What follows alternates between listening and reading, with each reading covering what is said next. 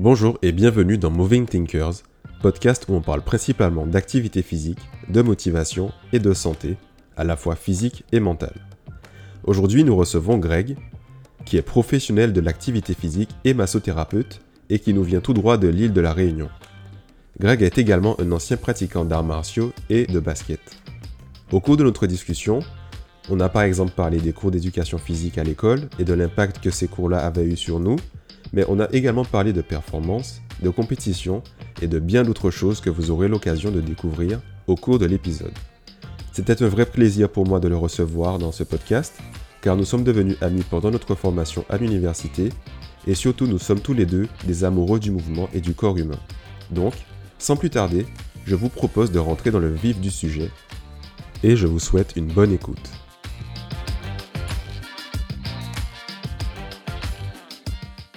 Donc Greg, je suis vraiment super content de te recevoir. Merci d'avoir accepté mon invitation aujourd'hui.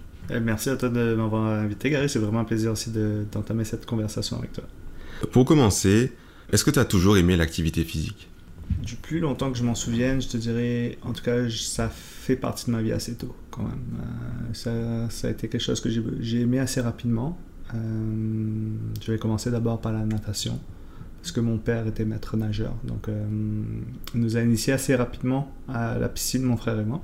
Puis, euh, en même temps, j'ai voulu jouer un peu au soccer, euh, au foot. Donc, j'ai essayé un peu les deux en même temps. Oui, je te dirais depuis assez, assez longtemps dans, dans la jeunesse, j'ai commencé l'activité physique. Donc, de ce que je comprends, c'est tes parents qui t'avaient inscrit plus ou moins naturellement parce qu'eux-mêmes étaient déjà actifs physiquement. Exactement, c'est ça, ouais. Je pense qu'on ne se rend pas souvent compte à quel point c'est important, justement, et que on est souvent initié à l'activité physique dès petit en fait. Et il y, a mhm. des, y a des familles pour lesquelles la transmission se fait vraiment naturellement, mais on a aussi des gens qui n'ont pas du tout ce, ce même rapport familial à l'activité physique. Exact, ben, je pense qu'il y a beaucoup d'enfants qui découvrent l'activité physique juste à l'école en fait. Euh, ou peut-être même qui, euh, quand ils commencent à jouer entre, entre eux, euh, ils se sont pas forcément conscients qu'ils font de l'activité physique, bien qu'ils en font, mais sinon, les sports en tant que tels, ils découvrent avec des cours de PS, euh, comme on a connu, des cours d'activité physique. Totalement. Et je sais pas si tu remarques, mais à chaque fois que je vois des enfants jouer à l'extérieur, je me dis qu'ils bougent avec un tel enthousiasme, mhm. ils font de l'activité physique de manière vraiment euh, hyper globale en fait, c'est-à-dire qu'ils vont courir, ils vont sauter, ils vont faire des jeux où ils vont lancer des objets, et ils développent tellement leurs leur euh, compétences motrices à cet âge-là, et je me demande Qu'est-ce qui fait qu'à un moment on se déconnecte de tout ça? Est-ce que c'est pas justement après le passage dans le système scolaire qui nous euh, introduit l'activité physique à travers des notions de performance, de classement, de ah oui, les premiers de la classe, les bons, les moins bons?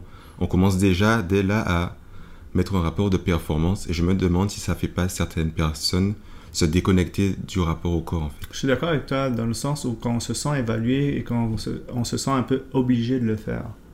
Euh, fait que souvent, euh, sous forme de jeu, ben c'est un jeu, ça reste un jeu. C'est pas quelque chose d'organisé, c'est quelque chose de spontané dans lequel on s'amuse, dans lequel il n'y a pas de règles, il n'y a pas de notes. Tandis que quand on passe à travers les cours de PS, ben là, il faut que euh, tu fasses, je sais pas, je dis n'importe quoi, il faut que tu fasses un, kilomètre il faut que tu cours, et peut-être que ben là, le fait de courir pendant un kilomètre et que tu fasses un temps précis, ben c'est sûr que ça, ça, peut décourager certains. Puis aussi, il y a des enfants qui n'aiment juste pas ça. C'est correct, correct, Mais je suis d'accord avec toi que dans le sens où euh, ça devient un petit peu euh, noté, évalué, où on a un petit peu le regard des autres qui sont un peu plus sportifs dans le groupe. Ça nous fait peut-être euh, avoir une relation différente avec l'activité physique. Puis, comme par exemple, des, certains, certains enfants ne peuvent ne pas aimer les maths ou le français, ben, ça, peut, ça va être pareil avec l'activité physique. Ils vont perdre cette, ce goût-là. Ils vont dire ben non, moi j'aime pas ça parce que euh, les autres se moquent de moi ou parce que le professeur se moque de moi ou, ou autre parce que je me sens pas bon. C'est ça. Et tu sais, j'avais vu un article, je m'en rappelle, qui parlait justement de, de l'impact d'avoir été choisi en dernier mm-hmm. pour qu'on faisait les équipes par exemple. Et les gens qui disaient ça, c'est pas étonnant après quand ils sont plus grands ils ont énormément de mal à être actifs parce que ils ont gardé un souvenir affectif très négatif en fait par rapport au corps. Dans la comparaison, dans le jugement, dans la dévalorisation.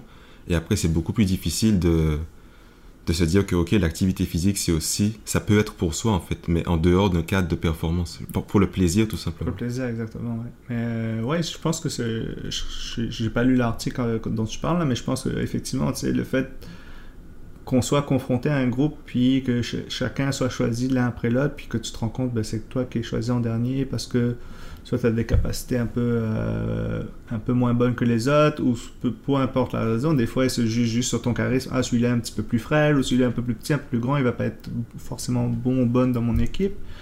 Ah, donc, ça peut euh, affecter, je pense, la, confiance à la personne, puis lui donner un sentiment que, ben non, mais le sport, c'est pas, c'est pas, c'est pas plaisant, parce qu'on me choisit toujours en dernier.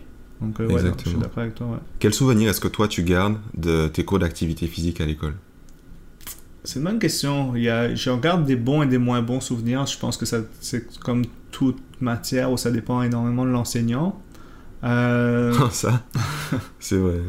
non, ben, c'est ça. Ben, puis, petit, j'ai toujours été quand même compétitif. En fait, je voulais être euh, le plus fort, euh, celui qui, euh, qui était le meilleur un peu. En sport ou dans en, en sport, ouais, en sport surtout. parce que peut-être que ma croissance a pris un petit peu plus de temps. Petit, j'étais très confiant, j'avais énormément confiance puis dans, euh, dans, dans les sports. Mais après, arrivé au, collège, c'est là où on a vraiment commencé l'activité physique en tant que telle. J'étais peut-être un peu plus petit que la moyenne et je me sentais peut-être un, un petit peu euh, que j'avais, je devais faire mes preuves en fait en quelque sorte. Je, je, savais que dans certains sports j'étais bon, fait que tu sais, j'utilisais un petit peu, un petit peu ça. Et je me suis mis beaucoup au basket. J'ai beaucoup joué au basket euh, en UNSS, là. Donc, euh, on en a fait beaucoup. Ça fait partie euh, intégrante de ma vie, beaucoup. Le bon vieux temps. Le bon vieux temps, exactement. Donc, mais tu sais, en général, je garde des bons souvenirs parce que j'avais des profs qui nous apprenaient la musculation. J'avais des profs qui nous apprenaient, par exemple, plus, tu sais, la gymnastique rythmique. Fait que, tu sais, plein de sports, même des sports comme le soccer, le handball. Euh, j'en garde vraiment un bon souvenir de, de ça, tu vois, parce que c'était le fun, et peut-être parce que le fait que je m'en sortais bien, ça m'a permis de mieux apprécier ça, tu vois. Tu vois, ce que tu m'as dit là, par rapport à, à, la croissance et tout, tu sais que ça me parle tellement, mm-hmm. parce que maintenant que tu me l'as dit, je, je m'étais jamais vraiment rendu compte de ça, mais c'est vrai que moi, au collège, j'étais parmi les chétifs, mm-hmm. j'étais pas parmi les plus costauds et tout, et j'avoue que grâce à mes compétences motrices, j'arrivais à compétitionner, je sais pas si c'est un, verbe, mais j'arrivais à être en compétition serrée avec les gars qui étaient les plus grands, les plus costauds et tout. Et je pense que ça a été quelque chose vraiment qui m'a permis de bâtir pas mal de confiance en moi. Bon, même si dans plein d'autres domaines, j'en ai pas vraiment, tu vois, pas assez en tout cas. Mais euh, c'est vraiment des bons souvenirs où je me rappelle que j'arrivais à courir quasiment aussi vite que les plus grands, que les plus rapides, aussi longtemps aussi que eux en ping-pong, dans les sports, j'avais fait du judo aussi, donc dans les sports de lutte aussi, j'arrivais à m'en sortir. L'activité physique a vraiment été quelque chose qui a été très valorisant pour moi en tout cas. En tant que chétif ou autre, on, a, on essaie de se sortir du lot, sinon on va, on va être écrasé, on va se sentir écrasé, puis tu vois. Euh, c'est ça qui est un peu dommage parce que comme on, comme on disait un peu plus tôt, c'est qu'on se base soit sur l'apparence, soit sur la composition euh, physique, qui sont... Tu veux dire la masse musculaire? Ouais, consciemment ou inconsciemment associé à la performance. Et euh, oui, probablement que... Euh, et à la capacité. Et à la capacité, C'est-à-dire que si tu es grand et fort, c'est que tu es plus fort que le petit chétif, tu vois. Alors pas forcément. Mhm. Il y a des compétences d'agilité, de coordination. Exactement. Quand tu prends en général, c'est sûr qu'en termes de force pure, probablement que la, personne grande et forte va, être, va, développer une force plus importante que la personne plus petite. Euh, mais tu sais, peut-être en explosivité, la personne la plus petite va être meilleure, en vitesse il y a tellement de choses de ça, mais c'est fou comme quoi le, le, côté compétitif, ce que le côté compétitif amène en nous. Tu sais, moi, je me souviens, des fois, quand, quand je faisais certains sports, il y avait des gars qui faisaient euh, des, ces sports-là en club. Mais moi, mon, mon, mon feeling au début, c'était que je voulais être meilleur que ces gars-là. Alors que eux, ça faisait des années qu'ils pratiquaient, tu sais. Non, moi, pour moi, ça marchait pas. Pourquoi j'étais pas meilleur qu'eux, tu sais? Euh, Je comprenais pas qu'en fait, non, parce qu'il y a l'entraînement en arrière pensais que ça tombait du ciel ou un peu comme ça, c'est ça aussi, des fois, ça dépend beaucoup de la mentalité de la personne. Est-ce qu'elle va essayer de, se détacher du lot, de se dépasser pour justement un petit peu combler ce, petit manque-là, mais elle fait quoi? C'est euh, assez intéressant de voir l'aspect compétitif comparativement à l'activité physique même euh, qu'on découvre, parce qu'on on découvre aussi des sports, on découvre des, choses qu'on aime, des mouvements. Donc toi, euh, tu dirais que euh, tu as été introduit à la fois, tu as eu une expérience à la fois positive à l'école et dans tes clubs sportifs. Mhm. Oui, tout à fait. Et est-ce que c'est ce qui t'a conduit peut-être un moment à te dire que tu voulais euh, vivre de l'activité physique? Ben, je pense que oui, parce que ça, ça c'est devenu une partie de mon mode de vie. C'est quelque chose dans lequel j'ai euh, éprouvé du plaisir que j'aimais faire. euh, mais très vite, j'ai trouvé encore plus intéressant le fait de comprendre ce que je faisais. Ah oui. Le fait de comprendre comment, comment mieux optimiser ce que je faisais en fait. Parce que je me disais, ouais, mais ça ça fait pas de sens que quand je, je faisais de l'athlétisme à un moment donné, je fait pas de sens qu'à chaque fois que je cours, j'ai mal au genou, ou je faisais beaucoup de lancers, donc que j'ai des problèmes d'épaule. Est-ce qu'il y aurait une façon pour moi me blesser? Tu sais, ça, ça a commencé un petit peu comme ça, ces réflexions-là. Puis, tu sais, euh, j'ai fait aussi pas mal d'arts martiaux. Que là, quand tu commences à faire des arts martiaux, tu commences à mieux comprendre certaines choses que, par exemple, les, prises ou les soumissions, le fait la position du membre va affecter le levier de force, donc euh, le levier biomécanique, mais ces positions-là vont changer justement euh, l'impact que tu auras dans, ta clé, dans ta, dans ta soumission. Tout ça, je suis comme ça, ok, forcément quelque chose que tu peux faire pour moins te blesser, pour mieux bouger. Donc je pense que, euh, je pense que ça a beaucoup, beaucoup euh, influencé mon choix. Je voulais comprendre les choses, comprendre comment ça fonctionnait. Donc probablement ça m'a amené là où je suis aujourd'hui. ouais. J'ai pas pu m'empêcher de remarquer que tu disais j'aimais l'activité physique. Est-ce que tu parlais au passé volontairement ou c'est parce que c'était dans un temps révolu? C'est c'est une excellente question. Je te dirais que ces derniers temps, j'ai j'ai remarqué que j'y arrive plus à me fixer un objectif, un but, me dédier spécifiquement à un sport.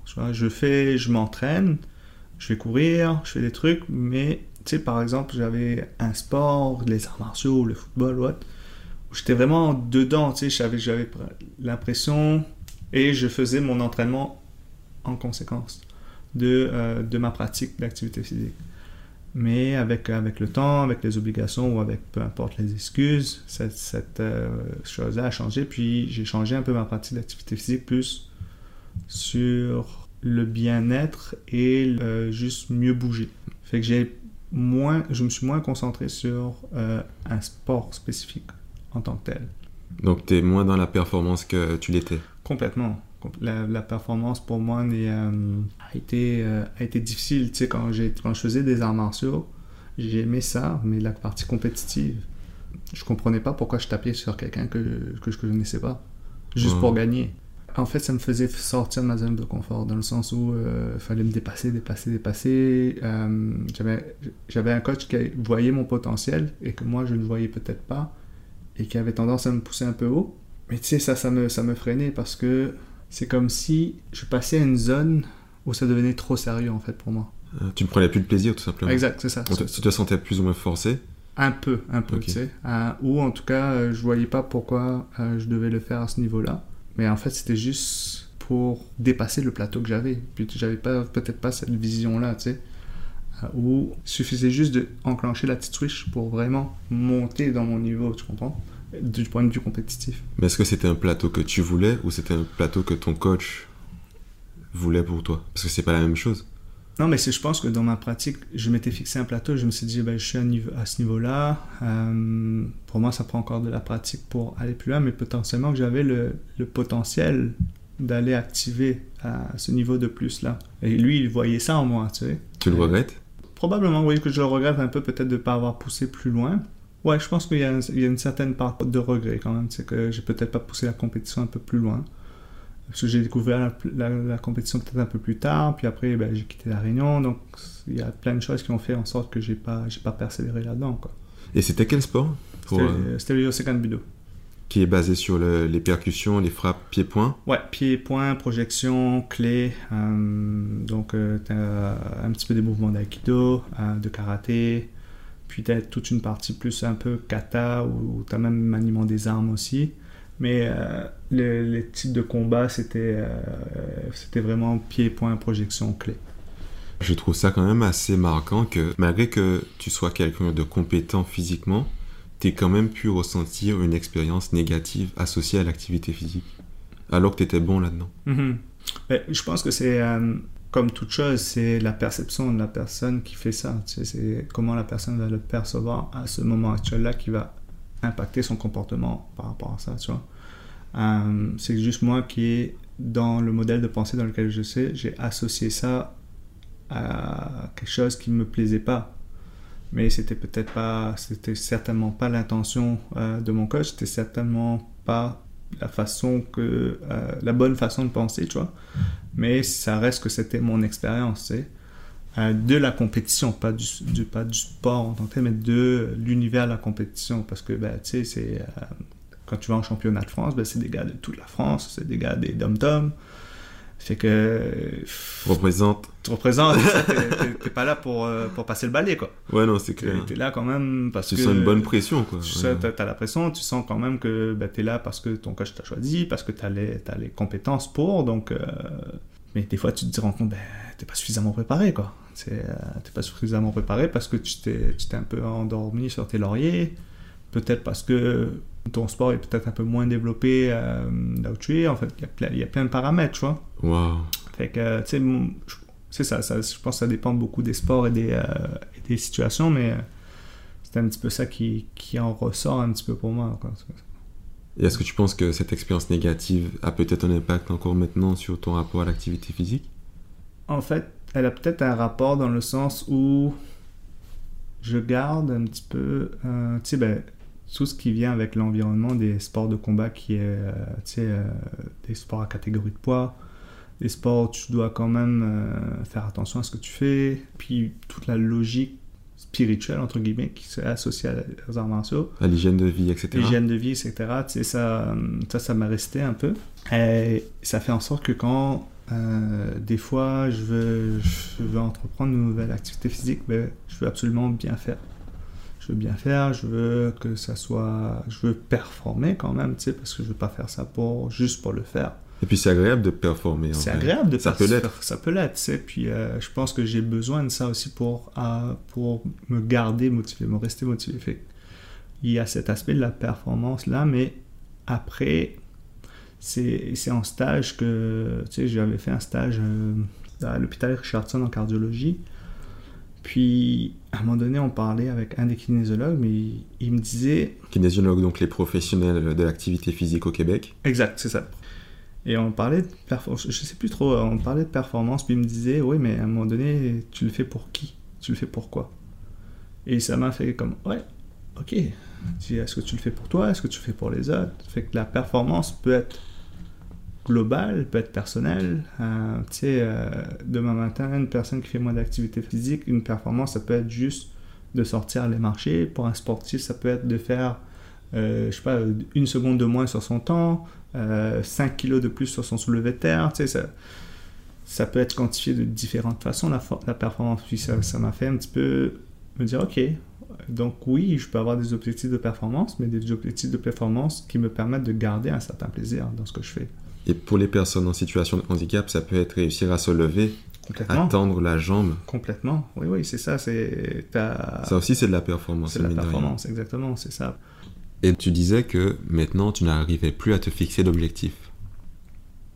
En fait, j'ai tellement envie de faire plein de choses que je sais plus par où commencer. Et ça affecte mon plaisir dans ma pratique. Parce que je, je, je pratique mon activité physique, mais j'ai l'impression de le faire pour le faire. Pas une mauvaise chose, mais tu sais. Tu as quand même des bénéfices pour ta santé physique, Exactement. ta santé mentale et tout. Exactement. Mais j'ai l'impression que j'ai perdu un petit peu ma motivation intrinsèque. Sais, pour, je le fais pour moi ou pourquoi je le fais. Tu le fais plus par devoir que par plaisir finalement. Ouais, j'éprouve du plaisir quand je le fais. Ça, vraiment, j'adore, mais j'ai l'impression d'être arrivé à un stade où je fais ce que j'aime faire, alors que je pourrais, un petit peu comme je parlais tout à l'heure avec les arts martiaux, où je pourrais juste enclencher la petite switch de plus pour vraiment aller chercher mes performances ou retrouver les, certaines performances que j'avais, tu. Parce qu'avec l'âge, il y a certaines choses qui déclinent comme le VO de masse, comme plein de choses, tu fait que j'ai perdu un petit peu cette drive là pour me fixer des objectifs un petit peu plus poussés pour aller chercher euh, d'autres capacités physiques. Est-ce que tu as pensé, par exemple, à te réinscrire dans un club d'arts martiaux? J'ai pensé, j'ai pensé. Puis euh, là encore, tu sais, je me demandais par quel sport je voulais reprendre. Euh, parce que je voulais potentiellement plus recevoir de quoi à la tête avec euh, les cours de, la commotion cérébrale qu'on a eu. Oui, j'y ai pensé complètement, mais j'ai pas entamé le processus pour le faire. Ceux qui nous écoutent ne le savent pas, mais toi, tu es kinésiologue et en ce moment, tu travailles avec des populations atteintes de maladies neurologiques. Est-ce que tu peux décrire globalement à quoi ressemble ce que tu fais? Euh, oui, effectivement. J'ai commencé au mois d'avril avec, euh, avec eux. Puis en fait, essentiellement, euh, ce qui se passe, c'est que je me déplace à domicile chez les gens.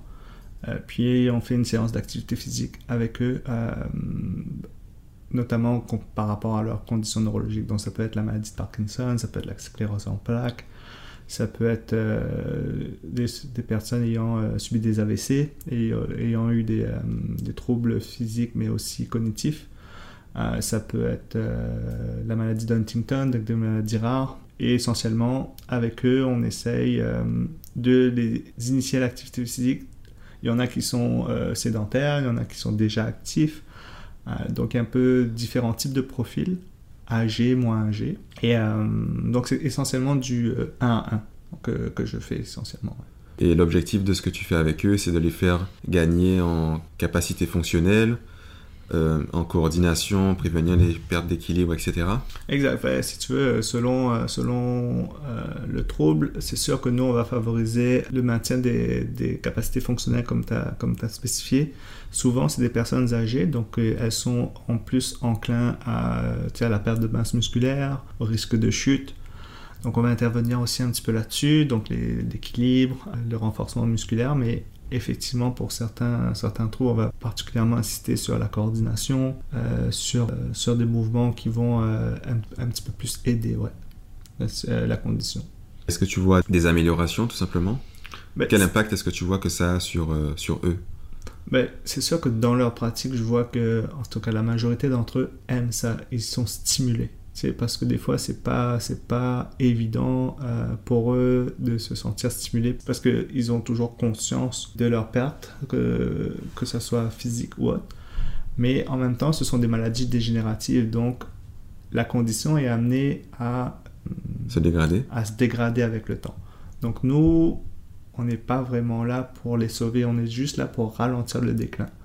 Donc oui, ça arrive qu'il y a des cas où euh, il y a de l'amélioration, où euh, les, gens euh, s'améliorent dans cette achat, mais on garde toujours en tête que, ben, dû à leur maladie, c'est sûr que leur condition va, va décliner, mais ça ne veut pas dire que des, ce sont des cas perdus. On a juste toujours l'approche pour qu'ils se sentent toujours euh, valorisés, qu'ils se sentent, éprouvent toujours du plaisir. Puis ce que je vois dans la majorité du, temps, c'est qu'ils aiment ça, ils voient les bénéfices du mouvement, ils sont contents quand ils bougent, ils sont, ils sont même si c'est difficile, euh, même s'il y a des fois où ça a moins bien marché, mais ils sont, ils sont contents. En tout cas, pour la majorité des personnes avec lesquelles j'interviens, ils voient les bénéfices de ça. Ouais.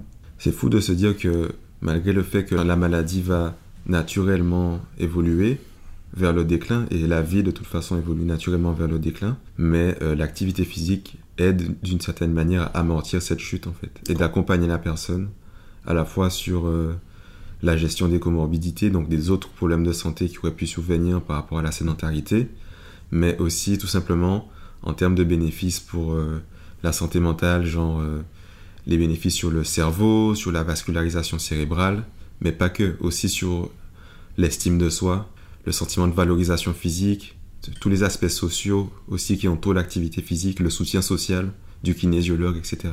exactement, tu as, tout à fait raison. je ne l'aurais pas dit d'une meilleure façon de ça. Ouais. Euh, à quoi pourrait ressembler euh, une séance d'activité physique avec une personne atteinte de troubles neurologiques?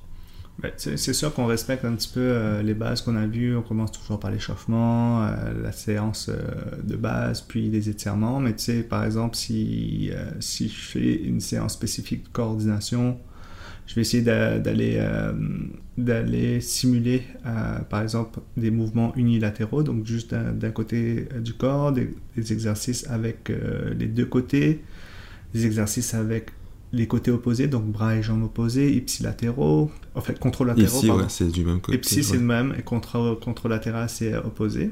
Donc, tu sais, on va essayer de trouver un petit peu des, des, séquences comme ça qui vont simuler les deux, les deux hémisphères du cerveau et qui vont euh, pas seulement euh, tu sais, les deux bras, pas seulement les deux jambes, mais aussi bras et jambes ou des trucs comme ça. Fait que, tu sais, ça peut être un mouvement que moi j'aime bien euh, faire avec eux. Tu sais, c'est un mouvement de lancer tout simplement où je le fais assis par, par, par mesure de sécurité. Mais tu sais, quand tu armes avec le bras, tu montes le genou en même temps, le genou de la main opposée. Puis là, tu vas essayer de dire à la personne de coordonner le fait qu'elle pose son pied au sol et en même temps qu'elle lance. Tu vois, fait que as, oh, elle lève le bras et la jambe, puis elle le pose en même temps. Fait que tu as, un petit peu euh, des mouvements comme ça parce que te disent que ces mouvements un petit peu contralatéraux, c'est aussi ce qui se rapproche le plus de la marche.